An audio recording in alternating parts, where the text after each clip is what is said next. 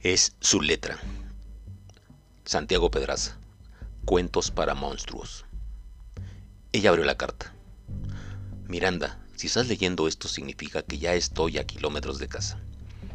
Quiero agradecerte estos 15 años juntos y las dos hermosas hijas que engendramos.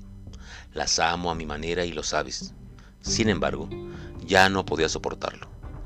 Todo era estática contigo, conmigo, con nuestra vida.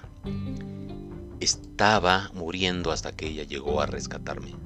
Su cabello rubio, su mirada enigmática y la forma salvaje con la que me hace el amor eran lo que necesitaba para recordar quién soy, para sentirme nuevamente vivo. La amo, como te amé a ti alguna vez. Lo nuestro ya no funcionaba, pues a pesar de conocernos desde hace mucho tiempo, ya nos habíamos convertido en extraños. No éramos felices, al menos yo no lo era. Debes de entender y dejarme ir. He tomado el dinero del banco y empezaré una nueva vida. Espero que hagas lo mismo. Vuelve con tus padres. Encuentra a alguien más.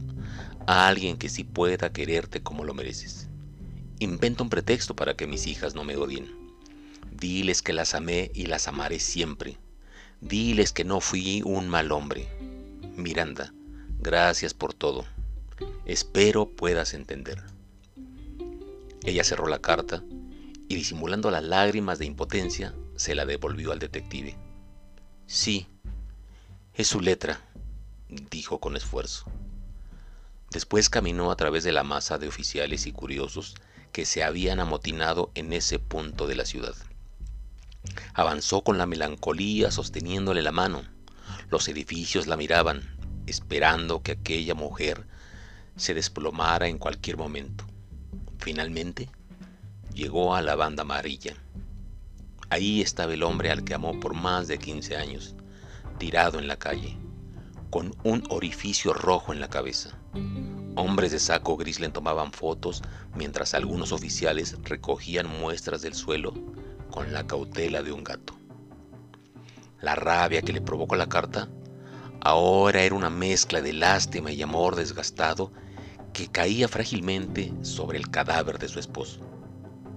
Miranda se despedía en silencio, parada detrás de la banda amarilla, ignorando las preguntas en forma de disparo que le hacían las personas a su alrededor.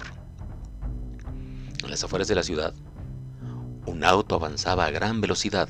En él viajaba una hermosa mujer rubia, con una maleta repleta de dinero, acompañada de un hombre joven y apuesto con una pistola recién usada.